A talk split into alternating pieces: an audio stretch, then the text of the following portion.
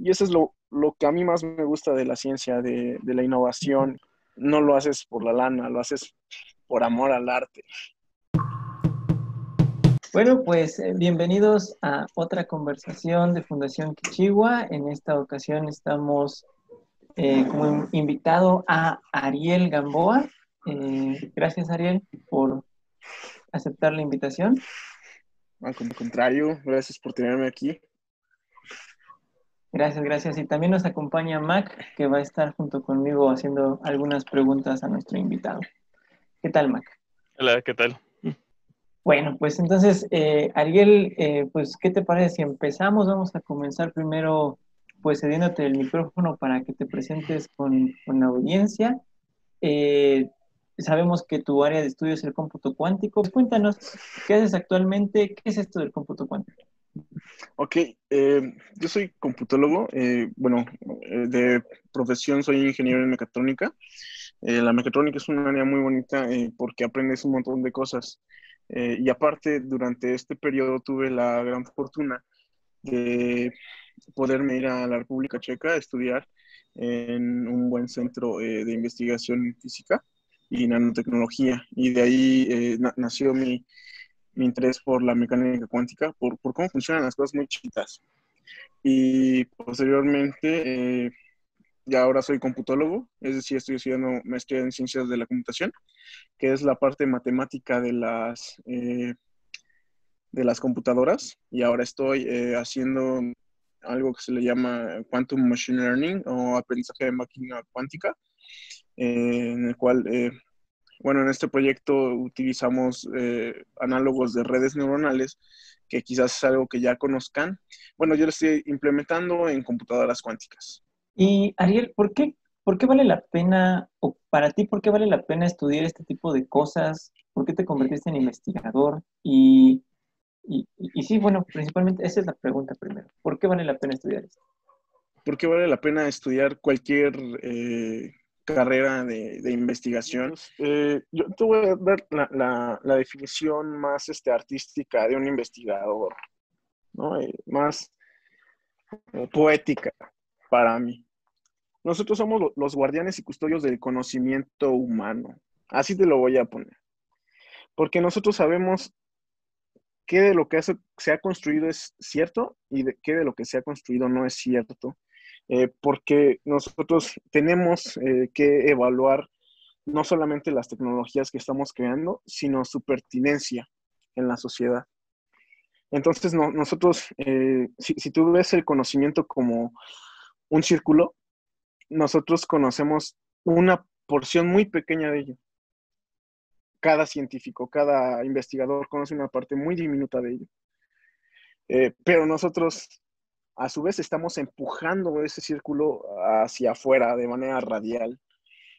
De tal manera que todos los eh, investigadores, todos los científicos en conjunto, estamos expandiendo el conocimiento humano, las fronteras del conocimiento humano. Y bueno, también lo que no está en la mente de los investigadores, de los científicos, pues está en los libros, ¿no? En, o en Internet también tenemos ese, esos recursos. Porque pues evidentemente no somos perfectos. Ayer estaba yo haciendo unos ejercicios de, de la ley de Arquímedes y se me fueron, o sea, me, me pidieron ayuda y la verdad me tomó mucho tiempo hacerlo. Cuando la semana pasada resolví la ecuación de Schrödinger casi casi con los ojos cerrados, ¿no? Ojo, entonces, bueno, eso es respecto a, qué es un investigador. Y la segunda, ¿por qué el cómputo cuántico? Híjole, pues originalmente me interesaba la ciencia de datos, eh, pero esta parte de ciencia de datos tiene que ver con la inteligencia artificial y las tendencias nuevas, o, sea, hay muchísimas tendencias nuevas. Y una de ellas es la del cómputo cuántico. Y me emocionó quizás porque yo tenía eh, un trasfondo ahí de, de, mecánica cuántica y de nanotecnología, entonces sé más o menos eh, eh, cómo, va, cómo se comportan estas cosas. Eh, pues me puse a investigar un poquito y, creo que se convirtió un poco más en, en, en, un reto porque la verdad no entendía mucho, pero después de ello, pues me di cuenta muy felizmente que, que, que algo que yo creía que iba a ocurrir, pues que sí ocurría, que podía unir estas dos cosas que me interesan muchísimo, que es la nanotecnología y el cómputo cuántico. Utilizando computadoras cuánticas puedes eh, simular moléculas. Y entonces con estas moléculas lo que, lo que a mí me interesaría hacer eh, es simular qué compuestos, qué moléculas eh, transmiten mejor, o bueno, transforman mejor la energía solar, los fotones, en energía eléctrica. Súper, suena, suena bastante interesante. Eh, Mac, eh, tú me comentabas que tienes mucho interés en platicar con Ariel porque precisamente el cómputo cuántico era lo que te había eh, pues llamado la atención para meterte a esta cuestión educativa. Así que, pues no sé si tengas ahorita alguna pregunta para Ariel. Este, sí, de hecho, me quería preguntar sobre tu forma de aprendizaje. O sea, hay gente que prefiere más como los cursos, o sea, de que alguien le enseñe las cosas, y hay otros que por el otro lado son más autodidactas. La mayoría de la gente es como de mi parte y parte, o sea, pero por ejemplo, tú qué cosas has aprendido de forma autodidacta y qué tanto has aprendido de forma que alguien más te lo enseñó? Mm, pues en general, la parte donde soy autodidacta es en eh, la teoría de información cuántica. Y, ahí no es fácil tener a alguien que te enseñe, porque es conocimiento muy de nicho. Pero lo que sí he podido aprender eh, de, otras personas, incluso hay una gran comunidad para aprender, es en la programación como tal. Eh, utilizar las computadoras cuánticas de IBM, por ejemplo. Eh, la plataforma de KeySkits es, es genial. Hay tutoriales para todo. Entonces, pues básicamente así. Teoría de información cuántica y mecánica cuántica autodidacta, pero programación eh, en comunidad. 100%. Este es un tema que es complicado, al menos que no es tan común para el grueso de la población me imagino que una de las partes más importantes son, son los materiales con los que uno de pronto aprende, ¿no? O sea, están los papers, pero ¿acaso también hay innovación en recursos educativos para esta área? ¿Cómo, oh, ha sido tu, experiencia? Excelente. cuando yo comencé a aprender esto, eh, me, voy a escuchar como cuando mi papá me decía de las tarjetas perforadas, ¿no? Que, que él es programador y él me decía, no, es que en mis tiempos no había recursos, no podías correr tus propios, este, eh, tus propios programas, como ahorita que abres tu terminal, bien bonito. Pues cuando yo empecé no había tutoriales de, de KissKit, que, que, fue hace eh, año y medio, incluso antes. Eh, y pues literal tenías que ver un poco por aquí de teoría de la información y un poco por acá de meterte ya no a la referencia, porque no existía, sino al código fuente de, eh, de, de por ejemplo, ¿no? Y, pues entenderle y talachearle, ver los ejemplos que te podías plagiar y, pues de ahí construir tu conocimiento. Pero justo, ah, eh, ves que nosotros nos hablamos hace como tres semanas y te dije, espérame, dos semanas completas porque voy a estar en una Summers, con una escuela de verano eh, precisamente patrocinada por IBM Qiskit. Bueno, esa experiencia para mí fue brutal porque me di cuenta de los recursos que hay ahorita.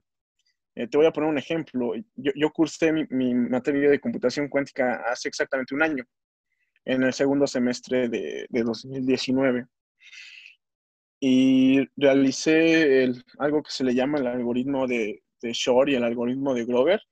Lo vimos de, de, manera teórica, pero si tú buscabas materiales para implementarlo eh, en una computadora como tal, para hacer una implementación, no lo encontrabas. Y ahorita, en la semana 1, fue lo que hicimos en los primeros cuatro días y estás hablando de una escuela de verano que tuvo cerca de 5.000 participantes, o sea, no es una escuela que haya sido elitista y que haya buscado que tú ya tuvieras formación en física o formación en computación, que supieras programar en Python, por ejemplo. Entonces esto habla acerca de los recursos que, que se han hecho y aquí es donde quiero hacer como el showcase de la comunidad, eh, porque esto es a lo que le ha apostado eh, e IBM y, creo que ahorita estoy muy sesgado porque la escuela de verano acaba de ser ahí. Entiendo que, quizás hay otros grupos que no conozco personalmente, eh, pero creo que deben existir como la comunidad de Quantum Hispano o uh, Quantum Information and Science and Information in Latin America, que de hecho es un grupo que lidera el, doctor Venegas.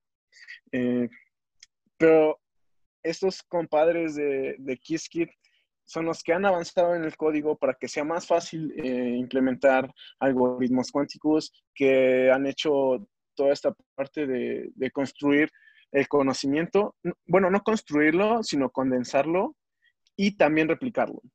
Entonces creo que ahí ha habido progresos eh, gigantes en el transcurso de seis meses o un año. Ok.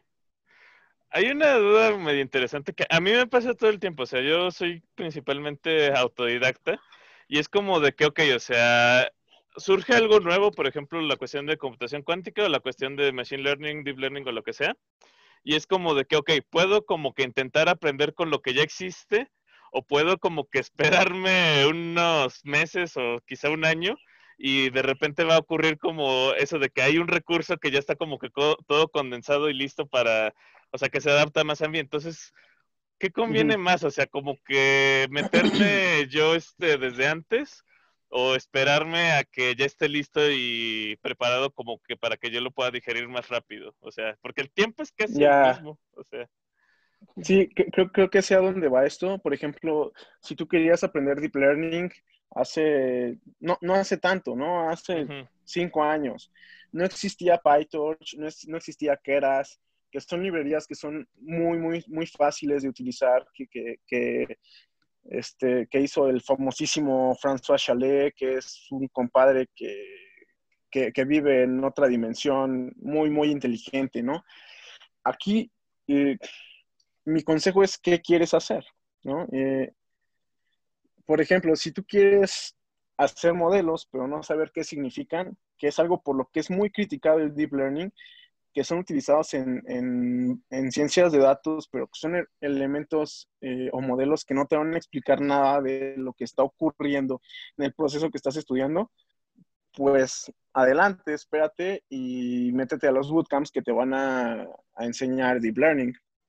Pero si por el contrario, eh, tú como científico de datos o o como developer quieres pasarte a, la ciencia de datos o a poder hacer modelos explicativos, pues evidentemente en algún punto vas a tener que abrir un libro de estadística, un libro de matemáticas, un libro de lógica y, ver qué hay detrás de, estas redes, ¿no? ¿Qué es el aprendizaje probabilístico?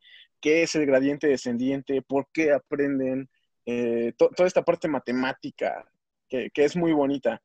Pero repito, eh, en México eso es muy difícil que lo requieran, ¿no? A menos que sea científico de datos. Como developer me parece que no te lo van a pedir tanto. Eh, mi, predicción es que pues van a, van a pedirte que sigas quizás certificándote en Java, que aprendas nuevas tecnologías como Kubernetes o como Docker, pero tu core no van a ser las matemáticas. Pero para un científico de datos, evidentemente, eh, mi recomendación sería aprende todas las mates que puedas. Sí. De hecho, como que lo entiendo perfectamente. O sea, es como de que, ok, o sea, si de todos modos lo vas a aprender en algún momento, pues este, igual te puedes meter desde antes, este, para aprenderlo y no esperar a que esté el recurso listo, digamos. Sí, exacto, porque las matemáticas son las mismas. Exacto. las matemáticas detrás de PyTorch, detrás de, Keras, detrás de las que utiliza MATLAB y R, son las mismitas. Ok, muy bien.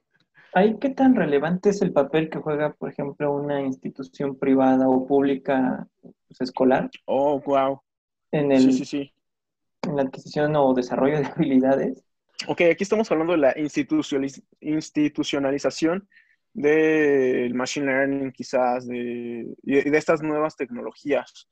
Aquí me gustaría eh, traer varios casos de estudio eh, el primer caso de estudio que quisiera mostrarles son los bootcamps que te decían, vas a ser científico de datos en un par de meses y te enseñaban a programar.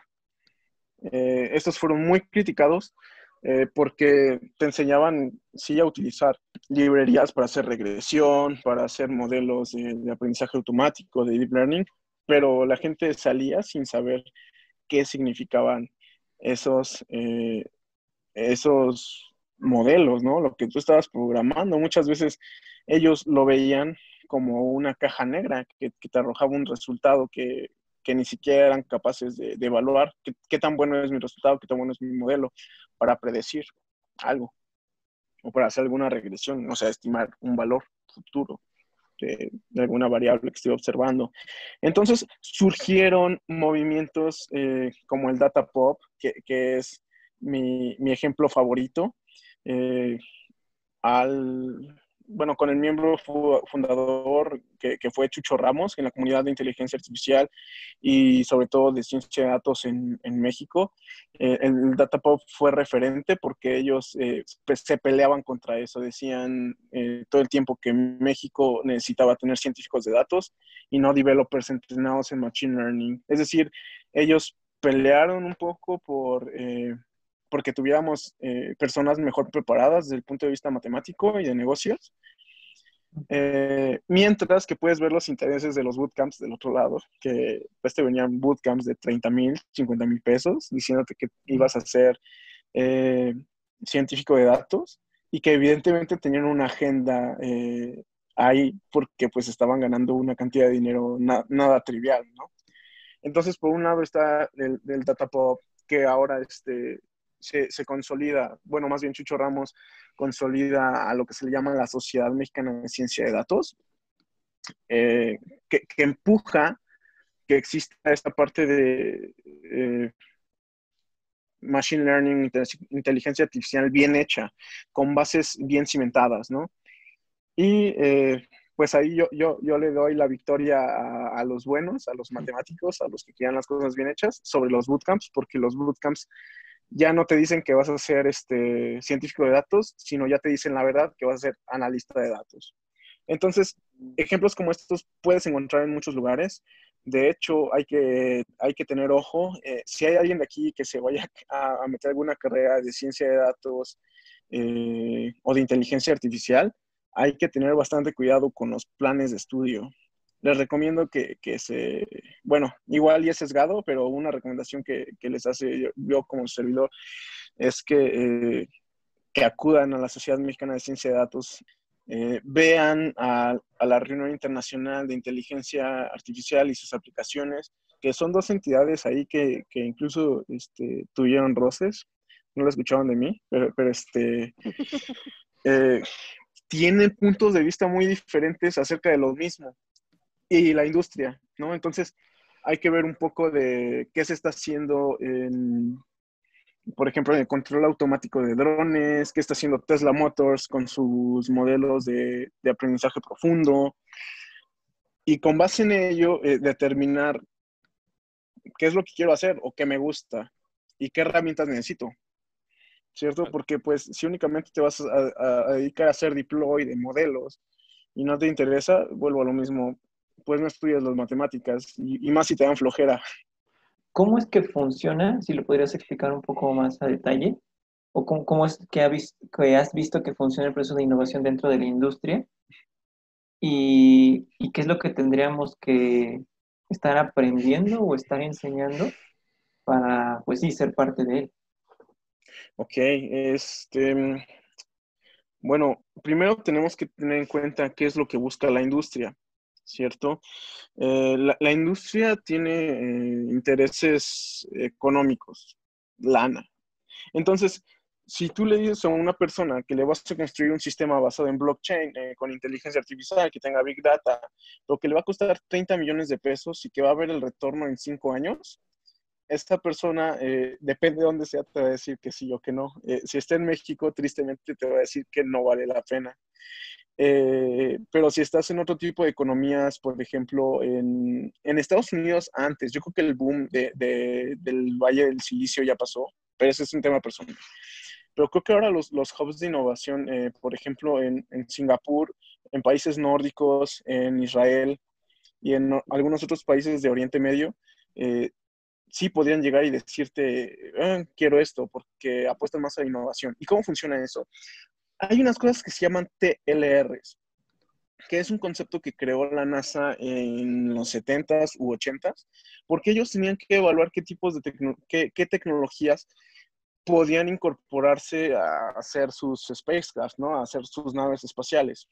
Entonces ellos crearon esto que se llama TLR, en el cual es un marco de referencia que te dice, si tú únicamente tienes la idea de algo, es un TLR1, un TLR0 me parece. Eh, yo creo que luego dejamos los leaks porque no, no tengo muy frescos si los TLRs van de 0 a 7 o de 1 a 7, pero es un marco de referencia que te dice, si tú únicamente tienes la concepción de la idea es tal y le falta mucho para poder aplicarlo. Eh, y conforme vas avanzando, es una tecnología que ya ha demostrado estar más lista, por eso TLR es readiness, qué tan lista está. Eh, en algo, en, en, algún intermedio es donde haces pruebas de concepto. Y esto puede ser aplicado a cualquier tecnología, no solamente al cómputo cuántico. Pensemos en los microprocesadores. No todo el tiempo fueron tan confiables como lo son ahora. Eh, pensemos quizás en los, eh, en los mismos cohetes de Tesla Motors, de, SpaceX, perdón, que, acaban de, eh, de aterrizar, ¿no? Que, que, es una maravilla ingenieril, pero que hace 5 años, 10 años era algo que estaba en un TLR muy bajo y que ahora ya es el, el TLR que está demostrado que se puede hacer. Entonces, bueno, eh, si, si, nosotros queremos formar personas para que, así nada más, para que se dediquen a innovar en México, eh, pues nos vamos a encontrar con algo muy chistoso. Es que ya lo hacemos en México estamos generando muchísimos ingenieros, estamos generando, eh, no, no, sé bien los datos o qué porcentaje, pero generamos, eh, teniendo menos población que los Estados Unidos, generamos más ingenieros que los Estados Unidos. Aquí lo que tenemos que ver y tener cuidado es cómo funciona nuestra economía. Y, y esto es interesante porque como tecnólogo, eh, me he dedicado a ver un poco más, a voltear más hacia la sociedad, porque es la única manera en la que entiendes cómo es que teniendo tantos ingenieros no tenemos una cultura de innovación tan grande. Y esto es por el tipo de industria que tenemos en México. Eh, en México tenemos básicamente servicios. Eh, la industria de software es, ah, pues ahí va, hay algunas cosas originales, pero realmente que tú digas, hacemos innovación, innovación, no creo. Eh, quería complementarte un poco con eso. Este, lo que dices de, yo soy desarrollador de software. Me acuerdo que un compañero me decía que hacíamos maquila, o sea, es como si hiciéramos telas de software, o sea, es software a la medida, pero pues en realidad no tiene nada especial. Exacto. Eh, bueno, para empezar, qué bueno que, tomaste el, comentario como es, ¿no? Eh, sí. Al contrario, yo admiro mucho a los desarrolladores mexicanos. Hay grandes desarrolladores, eh, científicos de datos, eh, arquitectos de bases de datos mexicanos que son muy, muy, muy buenos. Eh, pero como tú dices, es como si nosotros fuéramos maquila al 100%, porque hay un problema, hagamos una analogía para, para el público. llega una persona a pedir un traje y nosotros somos muy buenos para hacer el traje, pero nosotros no hacemos la tela, nosotros no, no hacemos más que pues cortar las cosas que ya están, que ya crearon otras personas y entregar la, la solución, pero no hacemos la tecnología que viene detrás, esa la consumimos. Exacto. Ok, mm. Lalo. Bueno, primero me quedé pensando en, creo que valdría la pena definir qué es innovación, ¿no? Porque también de pronto eso puede causar ruido en la, en la audiencia. Para ti, ¿qué es innovación, Ari? Sí, claro. Eh, y, de hecho aquí me voy a contradecir un poco, yo creo, porque utilicé esta parte de, bueno, la palabra innovación como que a fuerzas es algo nuevo, ¿no? A fuerzas es este, meter tecnología eh, nueva, pero la innovación realmente es utilizar herramientas que ya están eh, de maneras que quizás no existían. Eh, un ejemplo muy claro es, eh, es la rueda. La rueda es un elemento geométrico que evidentemente existe en la naturaleza, en, varios animales, por ejemplo, pero no es hasta que es, utilizada eh, como un método de transporte eficiente en la que ya lo podríamos llamar innovación. O al menos, hago un paréntesis, esta es mi propia concepción De innovación puede haber algunas otras y depende de lo que te dediques, te va a venir mejor otro concepto. Me suena más como a, tratar de diferenciar una cosa es invención y otra cosa es innovación, ¿no? Invención como tal es la, es la creación y la innovación ya es como tal ya la aplicación.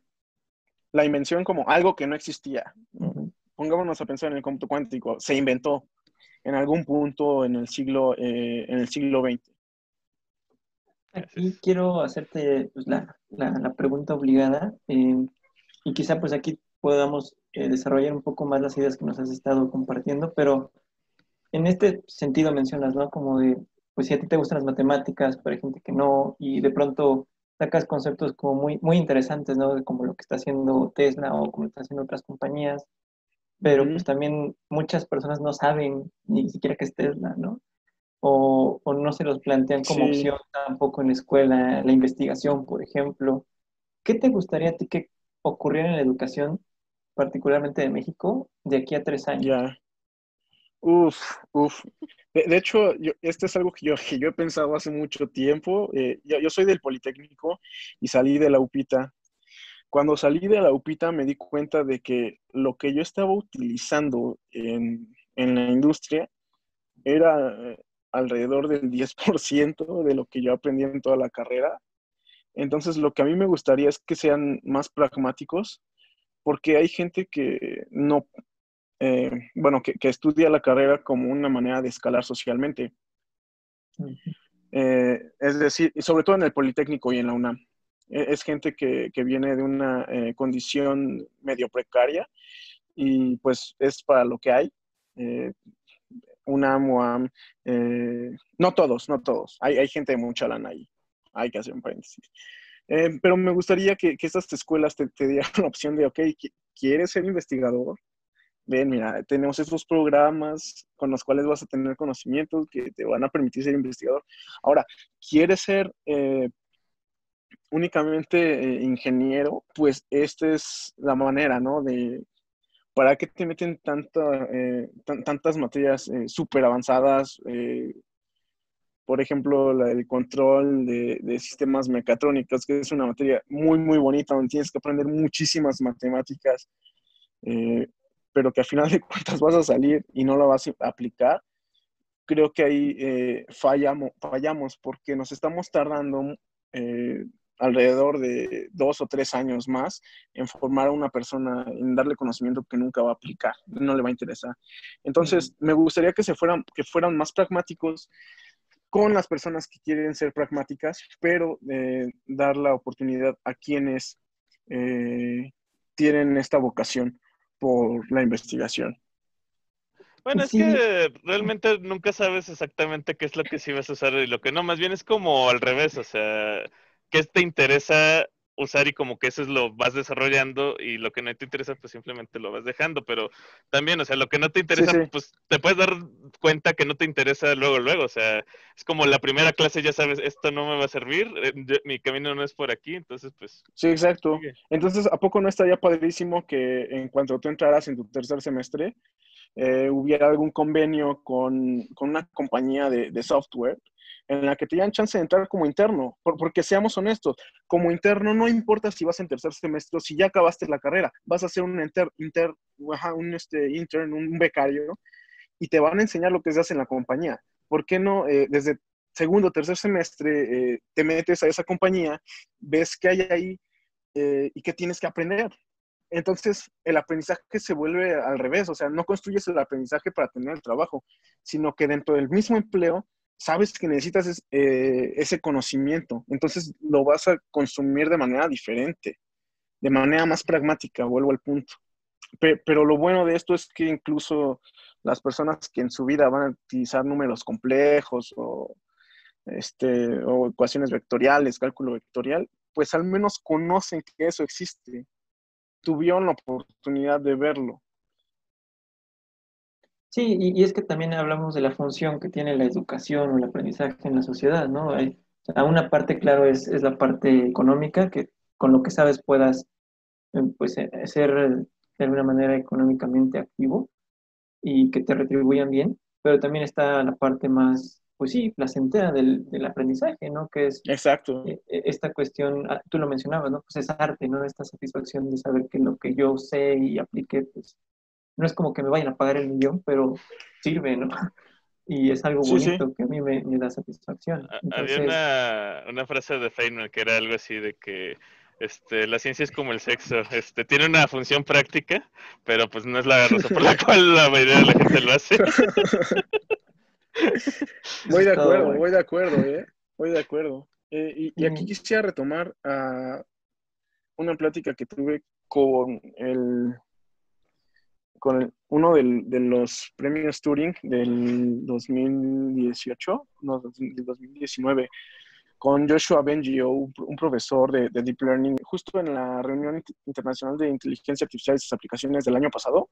Yo estaba sentado atrás de él y terminó su, su plática y le, le toqué el hombro y, este, y me volteé a y le digo, oye, ¿qué se siente ganar el premio Turing? Porque ganar el premio Turing es el equivalente de ganar el premio Nobel para los computólogos. Y entonces él me dijo, me volteó y me dijo, um, it felt great for like two days, but then I just continued with my life, you know. You don't do it because of the prizes, you don't do it because of the money, the awards.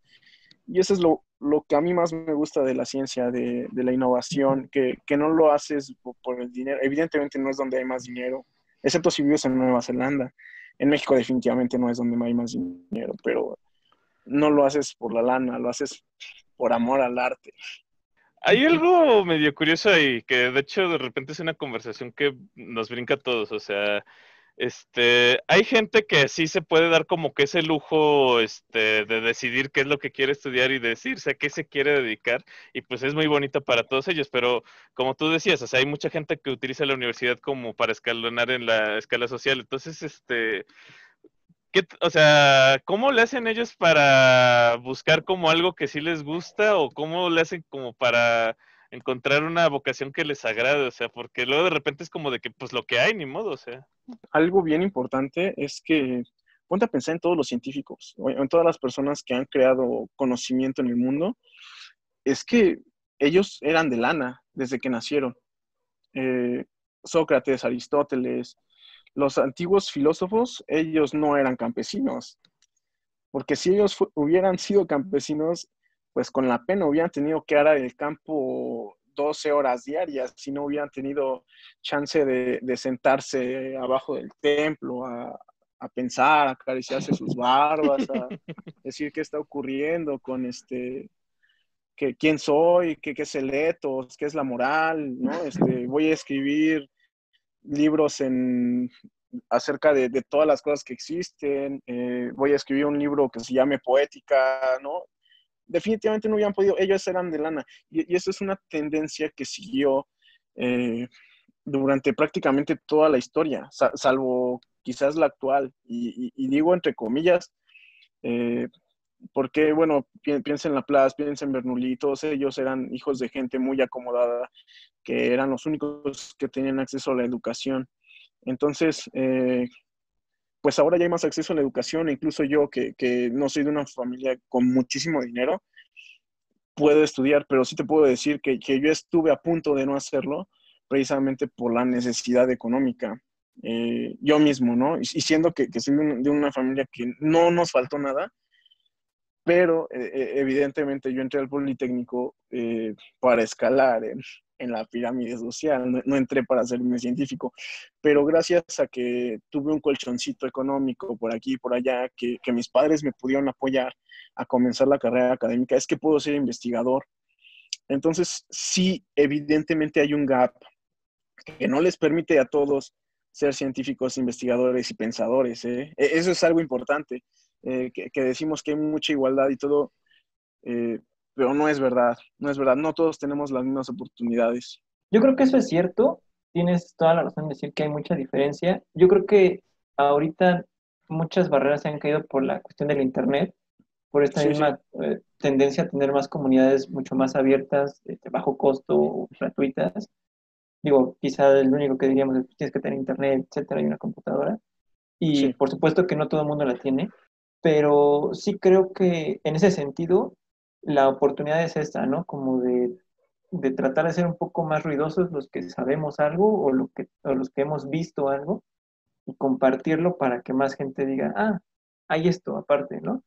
Y, de alguna manera pues lo vayan también incorporando eh, pues a su, a su vida y a sus intereses, ¿no? Quizá en estos momentos, hablo de los jóvenes, no tengan el chance de meterse a, de lleno a estudiarlo, pero quizá después de que logren cierto nivel o, o una meta económica, pues ya después digan, ah, ahora sí, ¿por qué no? ¿no? Exacto. Eh, voy de acuerdo con eso que dices, que, que, seamos más ruidosos, es lo que tenemos que hacer. Y por eso es que le doy tanto valor a, experiencias como estas, en las que pues tengo la oportunidad de platicar contigo, ¿no? Con, con, con Mike, bueno, con Macbeth, perdón. Este... Igual soy Mike de todos modos. bueno, ya tiene dos de dos. Eh, con, con Mariano, ¿no? Que, que, fue otro podcast que quedó padrísimo, también me gustó mucho. Y este, voy, voy a aprovechar la oportunidad para hacer una publicidad descarada de los, de los diálogos de, los chicos rata, ¿no? Eh, que, que, es un podcast en, vivo eh, con, con, dos amigos que son economistas. Y, y, es así como nos vamos a dar a conocer eh, nosotros que somos personas que queremos cambiar algo fundamental en la sociedad, sea cómo se aprende, cómo se piensa, pero creo que también tenemos que ver eh, cómo podemos hacer eh, para crear una mejor plataforma, eh, para tener realmente igualdad en oportunidades. ¿no? Ya discutimos que, que realmente se dicen, hoy como tienes internet, como tienes computadora, con, internet de una computadora, este, ya alarmaste, ya puedes competir con cualquier itamita, ¿no? Porque vas a poder tener acceso a los mismos este, recursos matemáticos que ellos tienen. Y todo eso es una falacia, ¿no? Ya, ya lo sabemos. ¿Por qué? Porque quizás este, tú, eres un, chavito del campo que, que, que, se está tronando los dedos porque no sabes si mañana vas a comer, si vas a tener techo. Mientras una persona que, que tiene acceso, por ejemplo, al ITAM, es una persona que en su vida se va a preocupar si va a tener que comer o, o su vivienda, ¿no? Él sí va a ser el análogo de, de los este, filósofos agarrándose la barba, pensando en, ah, ¿cómo puedo hacer? Que no necesariamente tampoco, ahí sí tengo que decir que hay gente que, pues, aunque tenga el chance, no piensa, ¿no? Ah, exacto. Está como en la comodidad y no quieren salirse de ahí. Sí. Exacto, pero tienen la oportunidad. E, eso es lo importante, ¿no? Y, lo que todos deberíamos tener. Si realmente queremos que haya igualdad, que haya igualdad de oportunidades. Si no quieres hacerlo, adelante, qué chido. O sea, es libre albedrío, pero no hay oportunidades. Sí, tiene razón. Buscar la, como dices, la verdadera igualdad de oportunidades, ¿no? El, el hecho de, ser libre realmente, de poder elegir.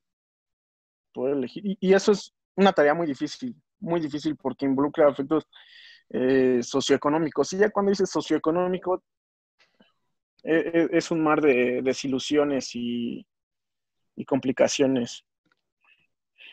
Sí, y de ahí ya, ya mejor no digamos nada. Porque si no, no terminamos, oye, el podcast. No, nos vamos a deprimir. Pues Mac, no sé si quieras preguntar algo, sino para ir cerrando. Este, no, este, yo estoy bien. Gracias. vale, pues eh, Ariel, ¿algún mensaje con el que quieras dejar a la audiencia, despedirte? Pues únicamente, eh, como cerramos todos los diálogos de Chicos Rata, eh, gente, todos los que estén escuchando, aprendan a pensar por ustedes mismos, ¿no? sobre todo ahorita es una capacidad que, es necesaria, ¿no? En, crisis, en tiempos de, del Big Data, en tiempos de fake news, hay que saber lo que es verdad y lo que no es verdad, hay que informarnos de muchas fuentes y formar nuestro propio criterio. Y para eso están estos espacios. Muchas gracias, muchas, muchas gracias por invitarme. Me la pasé muy bien y creo que el contenido espero que sea eh, suficientemente bueno para, para tu audiencia. Y pues bueno, sin más, eh, pues me despido. Gracias por estar aquí, Ariel. Nos, nos encantó platicar contigo. Esperemos seguir eh, teniendo este tipo de charlas a futuro. Gracias, Mac, por acompañarnos. Gracias a ustedes. Y bueno, pues mi nombre es Eduardo, yo me despido y no olviden que aprender es crear.